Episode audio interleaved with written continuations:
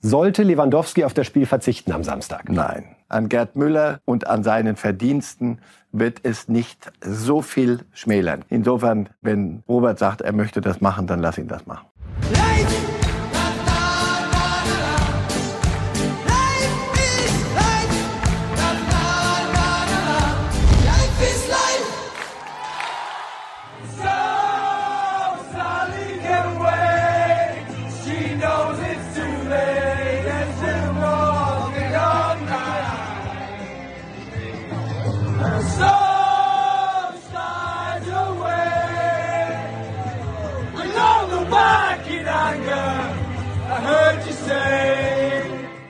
Ja, was gibt es Schöneres als glückselige Fußballer? In dem Fall ist es Pep Guardiola, der ein bisschen Oasis äh, zum Besten gibt. Don't look back in anger, schau nicht zurück im Zorn. Das ist auch das Motto natürlich von Marcel Reif, den ich wie immer herzlich begrüße, auch in Sendung 132 hier an dieser Stelle. Guten Morgen. Es ist doch immer wieder schön zu sehen, wie so jemand wie Pep Guardiola, der alles gewonnen hat, der Geld verdient hat von hier bis zum Mond und zurück und dann trotzdem wieder dieses Glück in den Augen, wenn er weiß, ich habe einen Titel gewonnen, oder? Ja, und da ist er wieder ein kleiner Junge, der Fußball gespielt hat, der weiter im Fußball drin ist und da verliert man und dann ist man richtig sauer und man gewinnt und dann ist man mal richtig fröhlich das versöhnt einen dann wieder mit all den Multimillionen auch bei City, dass sie sich immer noch so freuen können. Das beantwortet übrigens auch die Frage, so die Bayern, so den neunter Titel, freut ihr euch denn noch? Wenn du eine ganze Saison gemacht hast und getan hast und gerade in diesen Zeiten, schön, dass der sich so freut, ja. Oasis passt noch in ihre Altersgruppe, um das ganz vorsichtig zu formulieren? Nicht vorsichtig genug, junger Mann. Ähm, ja, das ist doch so die Schnittstelle, so meine Söhne und ich, das, da konnten wir uns irgendwann mal treffen. Heute bin ich wieder. Nein, Oasis kenne ich, weil sie, weil sie große äh, Manchester City Fans sind und waren im Übrigen noch zu Zeiten, als die, die Geldgeber noch äh, nur mit Öl sich beschäftigt. Und der Erfolg noch nicht so. Und noch nicht. Und City hat lange nichts gewonnen. Und sie waren der kleine, laute Nachbar von United, wie die United immer sagten, unsere, unsere Radau-Nachbarn. Ja, ja, also Oasis werden auch äh, am Ende belohnt für lange Treue. Wir werden ganz am Ende der Sendung nochmal äh, drauf zurückkommen. Da gibt's dann eine weitere Kostprobe, die in die ähnliche Richtung geht, ohne jetzt schon zu viel zu verraten. Jetzt sprechen wir aber über die Europameisterschaft. Äh, lieber Herr Reif, es geht bald los.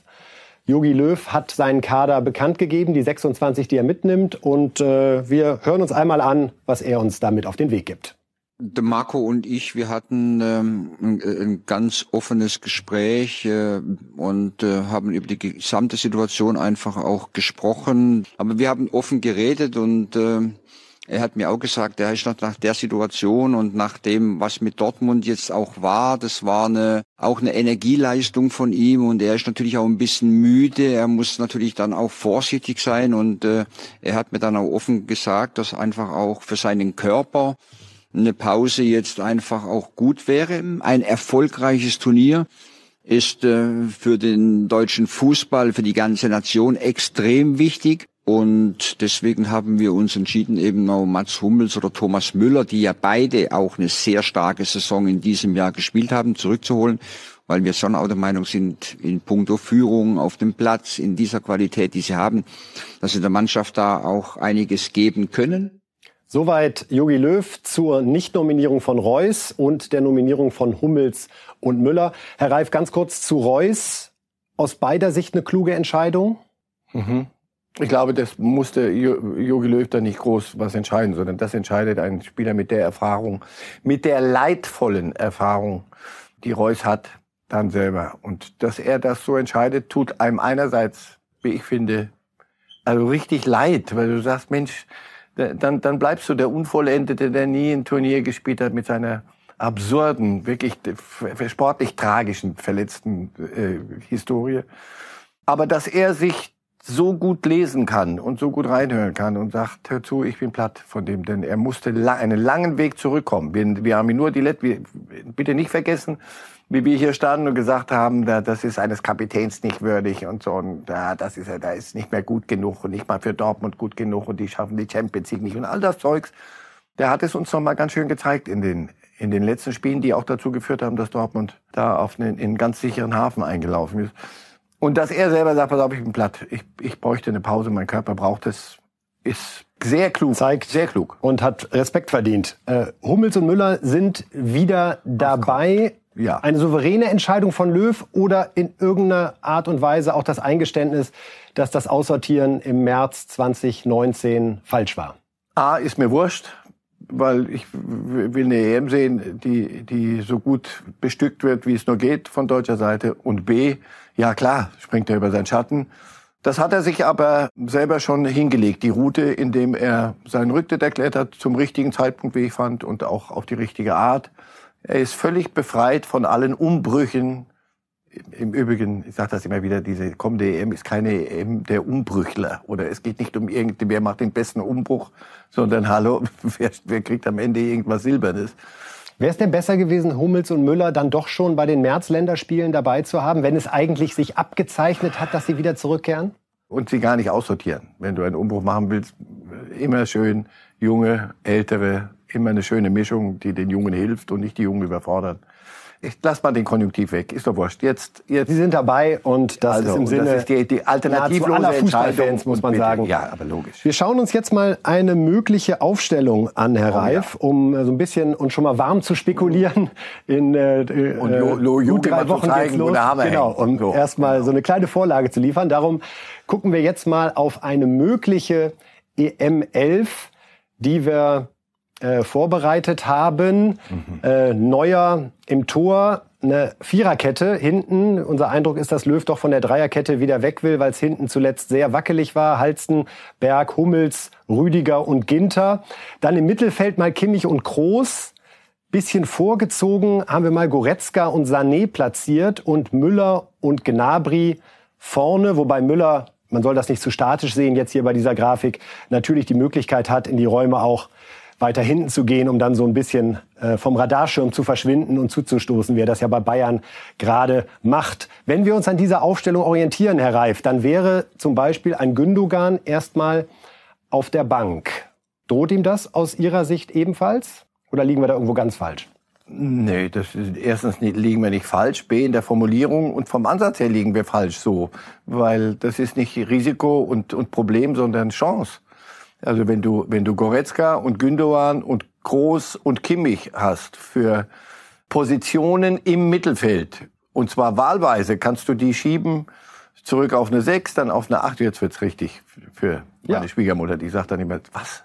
6, 8, was meinst du denn? So, also das sind polyvalente Spieler. Machen wir den Laden endgültig. Wunderbar. Jetzt ist Ihre Schwiegermutter jetzt, endgültig jetzt, verloren. Jetzt sagt die Tschüss. Danke. Nein, äh, entweder Gündogan oder Goretzka oder Kimmich und je nach Gegner und je nach Fitnesszustand und, und je nach Spielstand. Wenn das das Hauptproblem wird bei der EM, also wer spielt jetzt Goretzka oder Gündogan, dann allerdings sind wir auf einem guten Wege, auf einem sehr guten Wege. Letzte Frage noch, Herr Reif. Wer ist für Sie der größte Verlierer von denen, die nicht dabei sind? Äh, Brandt nicht dabei, Draxler nicht dabei? Haben Sie sich selbst zuzuschreiben, weil es die letzten Jahre auch nicht so abgeliefert wurde? Sie sind aber richtig böse unterwegs heute. Bei Na, Verlierer, mag ich nicht. Ja, es können nur 26, um Gottes Willen, 26 und da bist du nicht dabei. Ja, natürlich tut das weh, wenn du selbst in einem solchen aufgeblähten, Klammer auf, Corona-Kader, ich mach's wieder zu, alles gut, äh, wenn du da nicht dabei bist. Ja, aber Brandt nicht konstant genug, nicht in Dortmund, Draxler zu wenig gespielt in Paris. Also selbst schuld. Punkt. Ja. Wunderbar. So, wir sprechen über Robert Lewandowski. Einmal fesselt er uns noch äh, als Bayern-Spieler in dieser Saison, nämlich äh, jetzt am Samstag gegen Augsburg. Äh, und Didi Hamann hat eine Diskussion angestoßen bei den Kollegen von Sky und sagte, er fände es richtig, wenn Lewandowski auf dieses Spiel ganz verzichtet und somit gewährleistet, somit gewährleistet, dass der Rekord der 40 Tore weiter Gerd Müller und Robert Lewandowski gehören sollte. Sollte Lewandowski auf das Spiel verzichten am Samstag? Nein, nein, nein, nein. Weil? Und, weil, warum? Weil er, weil er der Mittelstürmer des, des FC Bayern ist und weil er einen Rekord aufstellen kann und wenn er das möchte und er für sich selber entscheidet, Schauen Sie, er, er weiß ja, dass es Gerd Müller gibt. Also wenn einer käme und sagt, sag mal, was erzählt ihr da? Erzählt mir doch ein bisschen mehr aber er weiß es so, er ist ehrgeizig. Gerd Müller würde es ihm gönnen im Übrigen, da bin ich überzeugt von. Und ja, natürlich kannst du als Romantiker, die, bin doch bei Hamann, bin doch bei dir, ist doch alles gut, würde ich auch sagen. Besser noch spielen und dann be bewusst den Elfmeter in der 92. dem Torhüter in die, in die Arme schieben, damit, damit der Rekord bleibt. Mach doch mal einen Strich drunter. Lass uns da nicht moralisieren drüber. Es gibt für beides gibt's gute Gründe. Aber Sie sagen schon klar, er soll spielen und wenn er noch drei Stück macht, dann macht er halt drei Stück und die Leistung Dann ist von das Gerd Müller Entscheidung wird nicht geschmälert. das ist der entscheidende Satz. An Gerd Müller und an seinen Verdiensten wird es nicht so viel schmälern. Keinen, keinen Fingernagel breit. Insofern lass es gut sein, wenn Robert sagt, er möchte das machen, dann lass ihn das machen. Und wie ist Ihr Gefühl für den Samstag? Schlägt er richtig zu? Wo wird er stehen am Ende? er wird das Ding noch mal höher schrauben, als es jetzt schon war, weil bei allem Respekt vor Augsburg, es geht um nichts mehr für beide, nichts mehr. Das heißt, alle werden bis Alles auf die für Augsburger Lewandowski. für Lewandowski tun und er wird es nicht verhindern können. Ich schätze, er macht zwei, drei Tore noch am Samstag. Vielleicht ist ja der Mittelweg, dass er auf Elfmeter in jeder Hinsicht verzichtet und dann entweder fällt es aus dem Spiel heraus oder nicht. Wir müssen trotzdem auch fragen, wie geht's mit Lewandowski weiter? Denn natürlich aufgrund seiner großartigen Leistung in diesem Jahr ist der Weltfußballer äh, jetzt schon 40 Tore in der Bundesliga erzielt. Paris hat mal verlauten lassen, er spielt in unseren Planungen eine Rolle. Barcelona hat gerade frisches Geld bekommen. Äh, 500 Millionen Euro Kredit steht zur Verfügung. wem? Welche die Bank möchte ich wissen, weil da können wir beide Schnell das schauen. eigene Geld rausziehen da, ne? weil das Ja. äh, kommt garantiert nicht zurück. Barcelona will nach dieser wirklich schwachen Saison neu angreifen. Sehen Sie eine Chance für einen Verein, Lewandowski in diesem Sommer aus München wegzulotsen? Der hat doch einen Vertrag, ne? Soweit ich weiß, ja, bis 2023, keine Klausel. Also, wie viel müsste man hinlegen ungefähr für Lewandowski? Also wenn Haaland 120 kostet, der ist natürlich deutlich jünger. Jünger. Also ich würde sagen, dreistellig muss es sein bei Ich Lewandowski. würde auch sagen dreistellig. So, jetzt bringen Sie mir in Corona-Zeiten den Club, der drei Aber wenn es einer tut und sagt, hier sind die 100, sagen dann selbst die Bayern, oh, Festgeldkonto gibt's gerade nicht mehr, darum wäre schön, wenn da mal wieder was landet? Auf die Art würden Sie den FC Bayern möglicherweise zum Nachdenken bringen. Sollen wir den Umbruch jetzt schon machen oder machen wir ihn dann, wenn Robert das entscheidet? Denn Robert Lewandowski ist in der Situation, dass er das selber entscheiden kann. Er fühlt sich wohl in München, er hat eine super Mannschaft um sich herum. Er ist ein bewusster Teil dieser Mannschaft geworden. Das ist im Übrigen eins der Geheimnisse seines Erfolgs, dass er nicht mehr nur für sich denkt. Jetzt am Samstag, das lass mal weg. Aber ansonsten und er, er weiß, was er an, an Bayern hat. Die Familie fühlt sich in München wohl.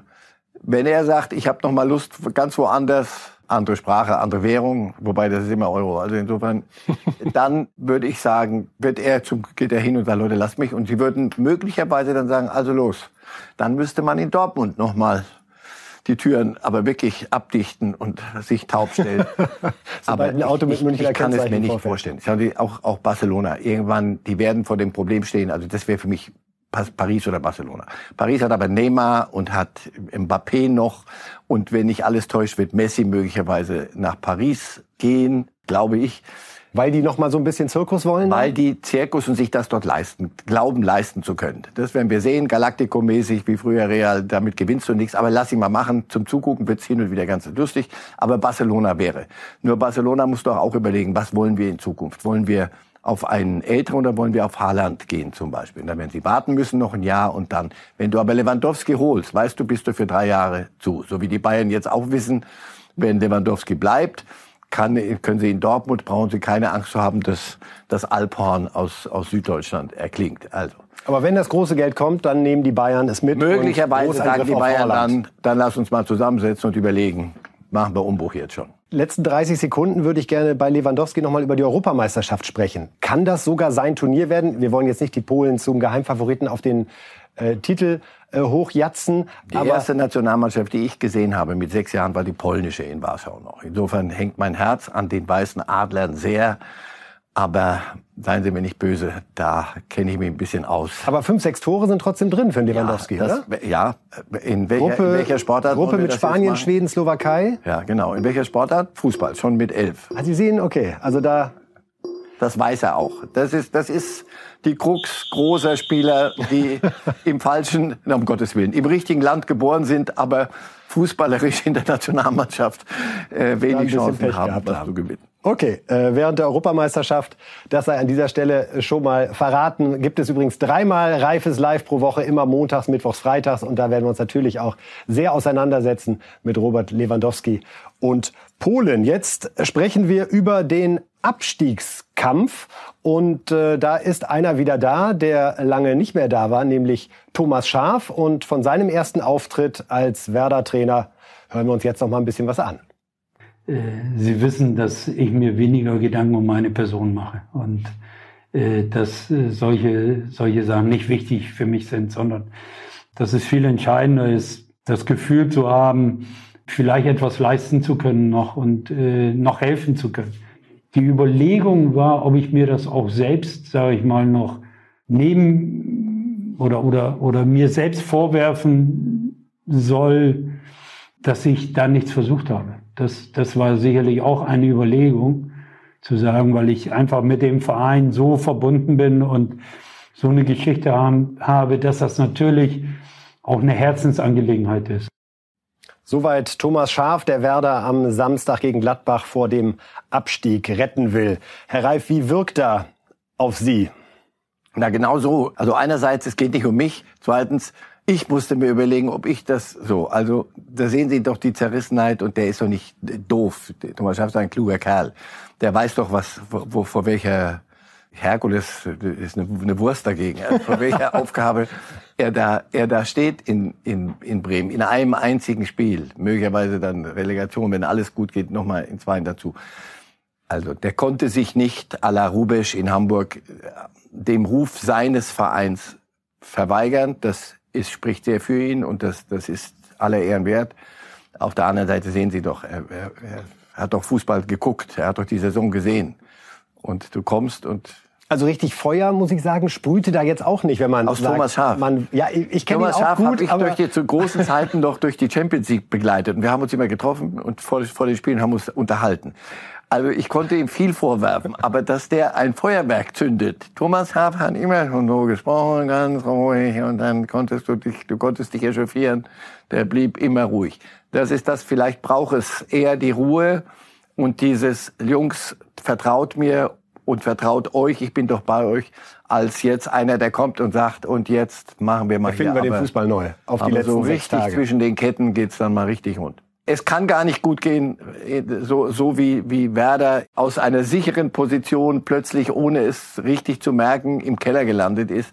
Auf der anderen Seite ist das die einzige Chance. Macht was. Wir gucken einmal auf die Tabellensituation im Abstiegskampf. Äh, drei ja. Vereine sind noch dabei. Bielefeld, Werder und Köln. So, hier sehen wir es nochmal. Bielefeld mit der besten Ausgangslage, aktuell 32 Punkte, spielt in Stuttgart und äh, Werder und Köln jeweils mit Heimspielen, Herr Reif.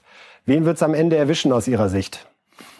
Ich glaube, Werder gewinnt nicht gegen Gladbach. Äh, dann bleiben sie bei 31. Ich glaube, Köln schlägt Schalke. Dann sind sie bei 33. Ich glaube, Bielefeld spielt unentschieden in, in Stuttgart.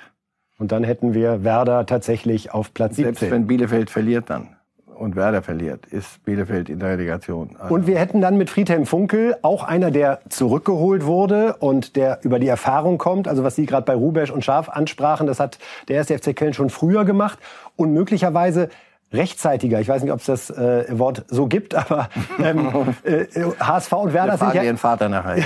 HSV und Werder sind ja erst sehr kurzfristig oder auf den aller aller allerletzten Drücker darauf gekommen, wir machen da noch mal was. Köln ein bisschen früher. Also wenn Funkel das jetzt auch wieder schafft, dann lehnt er sich anschließend wieder ein Dreivierteljahr zurück und sagt, ab März April könnt ihr gerne anrufen, ich stehe bereit. Garantie Klassenerhalt. Aber nichts über Platz 17. Sonst, sonst komme ich nicht. Muss schon. Und in Köln werden sie dann bis ans Ende ihrer Tage sagen müssen, und wisst ihr, wer uns damals gerettet hat? Ein Düsseldorfer. Denn er gilt seit seiner Düsseldorfer Zeit als Düsseldorfer. Und Köln und Düsseldorf mögen sich so wie Hund und Kätzchen. Also, ja, großartig. Und natürlich gibt es einen Zeitpunkt, der ist sinnvoller und richtiger als der, den, den Sie in Bremen jetzt gewählt haben. Aber Sie wollten es auf Ihre Art machen. Es ist schiefgegangen erstmal und jetzt soll es auf, aber wirklich an der letzten Ausfahrt schwer. Bielefeld wäre nach Ihrer Rechnung die Relegationsmannschaft. Äh, da droht dann ja aus der zweiten Liga Fürth, Kiel, Bochum eher unwahrscheinlich. Wie sehen Sie da die Konstellation? Ist das ein Duell auf Augenhöhe? Ein Duell auf Augenhöhe mit klaren Vorteilen für die Mannschaft, die jetzt Bundesliga gespielt hat, nämlich, nämlich Bielefeld. Während wenn es ein größerer wäre, ein größerer, also Köln, mit allem Respekt vor Bielefeld, Köln oder Werder, da droht ja immer die Gefahr, dass man da Kiel, hä, wer? Mhm. Oder, oder Fürth? Kennst du einen Spieler von Fürth? Sag mal, nee, ach komm, die hauen wir weg.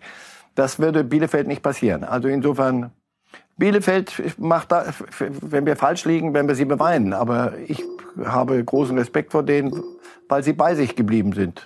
Haben den Trainer ausgetauscht, als sie gemerkt haben, da funktionieren Dinge nicht. Aber das passiert alles in der Ruhe und in der, in einer, in einem Bei sich sein. Wir sind, haben in der ersten Liga eigentlich nichts verloren. Lass, es, lass doch Spaß haben daran. Und das machen sie sehr, sehr gut. Wir kommen nachher nochmal äh, auf die Tipps äh, von Marcel Reif zu sprechen und da wird das dann alles nochmal ganz mathematisch hergeleitet, Aber was hallo. wir derzeit in der Prognose schon geklärt haben. Jetzt sprechen wir über den DFB, liebe äh, Zuhörerinnen und Zuhörer, liebe Zuschauer und Zuschauerinnen, denn seit Montag gibt es ja keinen offiziellen DFB-Präsidenten mehr. Fritz Keller ist zurückgetreten, hat die, äh, wie ich finde, richtige Konsequenz aus seinem unsäglichen Nazi-Vergleich gezogen und den Weg äh, frei gemacht. Überraschende Entwicklung jetzt in dieser Woche. Eine Peters Gruppe. und Koch sind übernehmen interimsmäßig. Peters Wenn Sie und das überrascht, das gehört so weiter zu. Schreiben die Statuten aber vor. Insofern Prima. ein bisschen. Auch die Namen, oder? Die zwei sind bisschen, Statu von den Statuten her.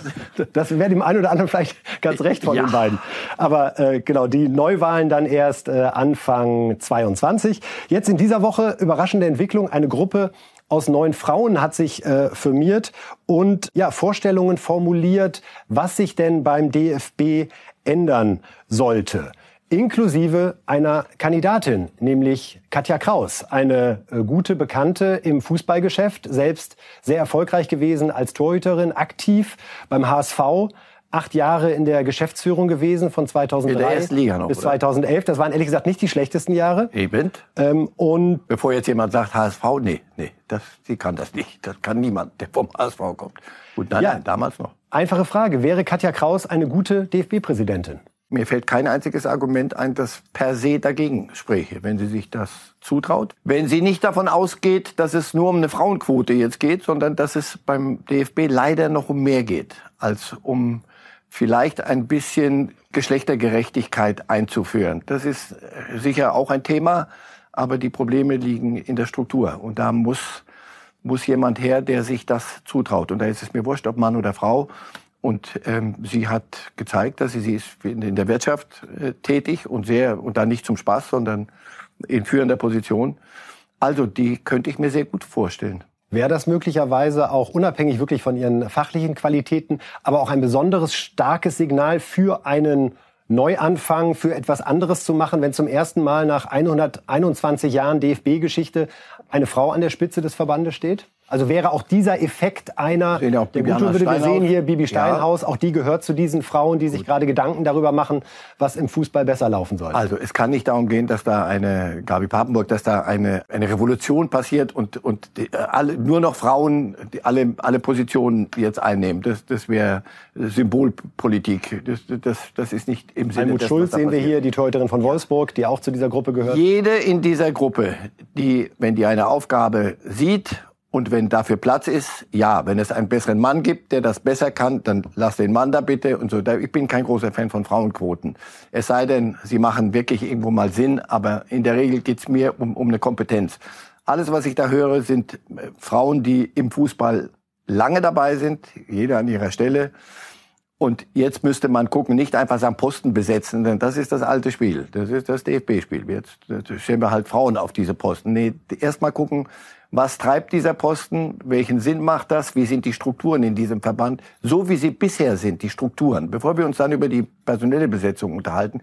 Ihr macht immer nur Keller weg und wer kommt jetzt? Das ist nicht das DFB-Problem. Das DFB-Problem sitzt Braucht offensichtlich DFB-Präsident, DFB-Präsidentin mehr Macht als bisher. Ja, aber na klar, das ist doch, das war doch, das war doch die, ein Geburtsfehler schon, dass man sagt, ab jetzt, ab Keller oder im Deutschen von jetzt an, von Keller an, geht es darum, das ist nur noch ein Grüß Gott August, nur einer, der ein bisschen moderiert. Oder, na, wer Präsident ist, Präsident ist damit Erster und damit hat er auch was zu sagen und vertritt es doch nach außen und wird doch von uns hier gemessen. Wir, wir messen das doch nicht am, irgendwo an irgendeinem Stellvertreter, dritten Stellvertreter des Generalsekretärs, sondern der Präsident äußert sich nach außen.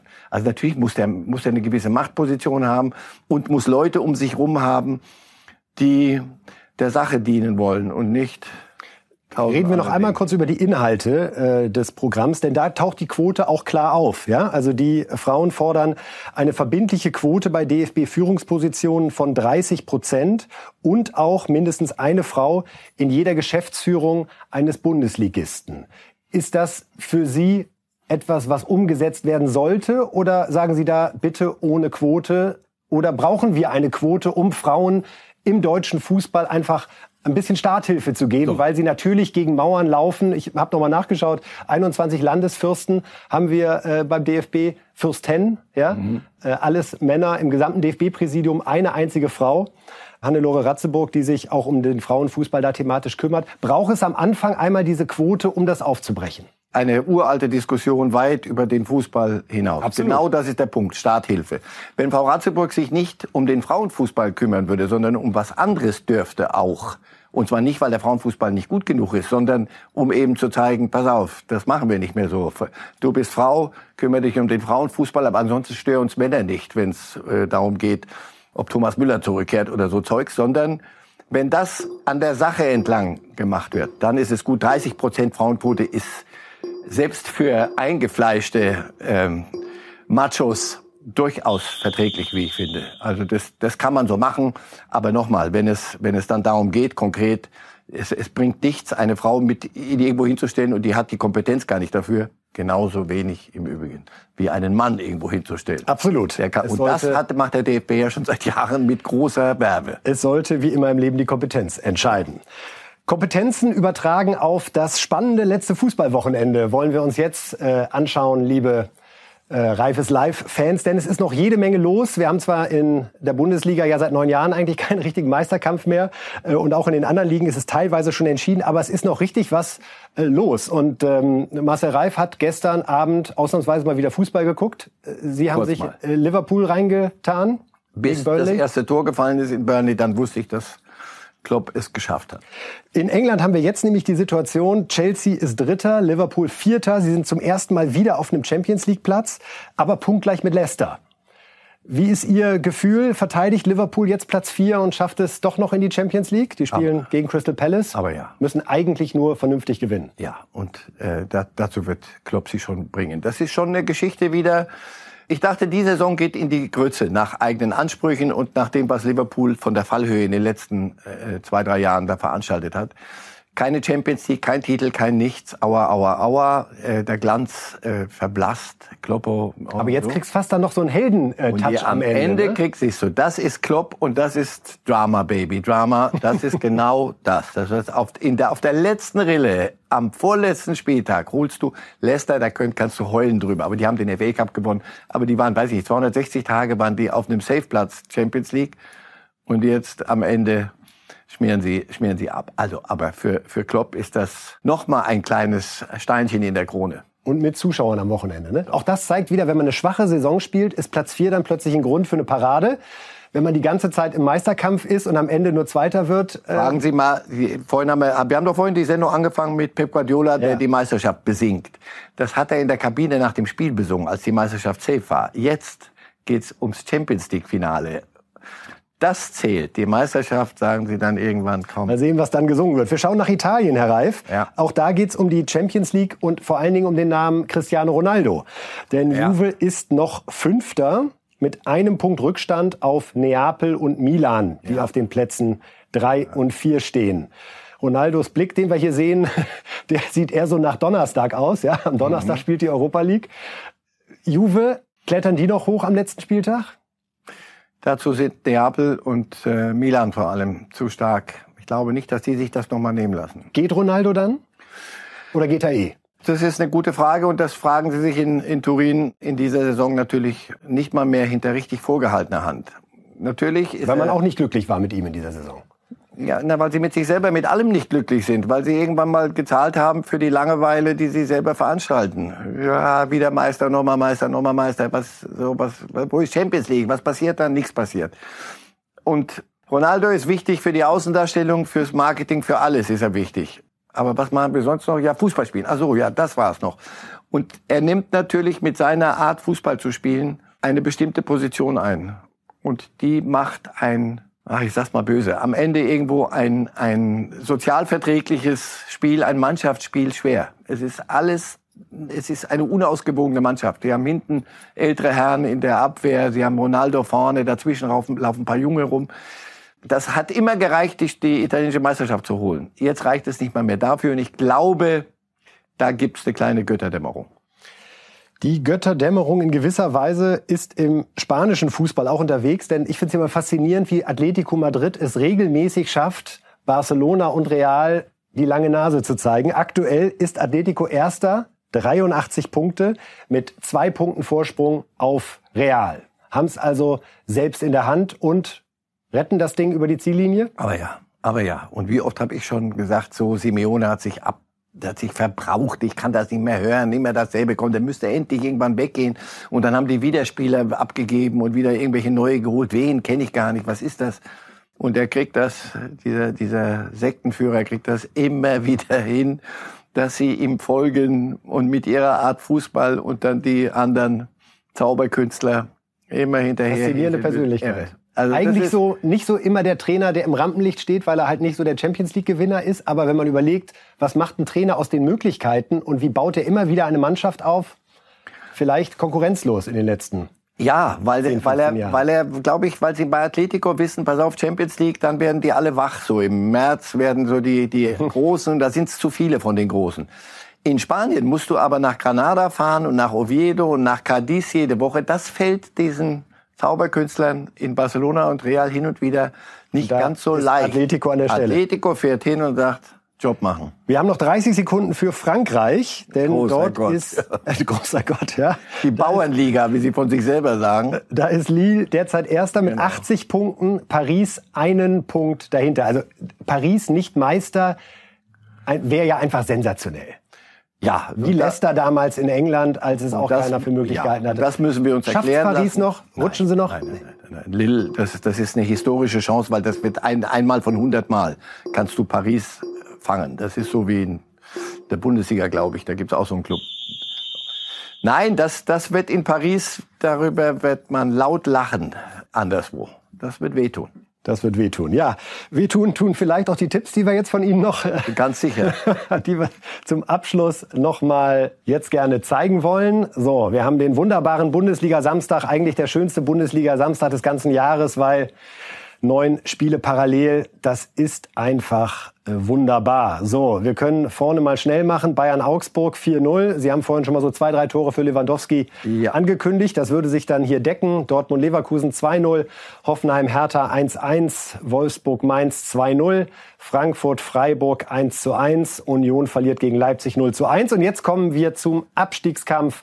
Köln schlägt Schalke 2 0. Werder verliert gegen Gladbach 0 zu 2 und Stuttgart gegen Bielefeld unentschieden. Und damit würde genau das stehen, was wir vorhin besprochen haben. Werder würde absteigen. Das ist das Beste an meinem Tipp, dass das noch mit dem anderen das passt zusammen, ist. Herr Reif. Das wäre überraschend gut. Wie schön. Ja, äh, liebe Reif ist Live-Fans, das war es im Prinzip schon an dieser Stelle von uns. Wie immer, vielen Dank, Herr Reif. Und wir wollen zum Abschluss auch wieder, weil es einfach nichts Schöneres gibt, als singende Fußballer erinnern ja. an das Jahr 2019. Auch damals Man City Meister. Damals hat man Corona noch für ein Bier gehalten und in der Kabine ging es ganz anders hoch her. Denn damals war Liam Gallagher von Oasis sogar selbst in der Kabine und darum beschließen wir die Sendung mit Wonderwall featuring Man City Core und Liam Gallagher.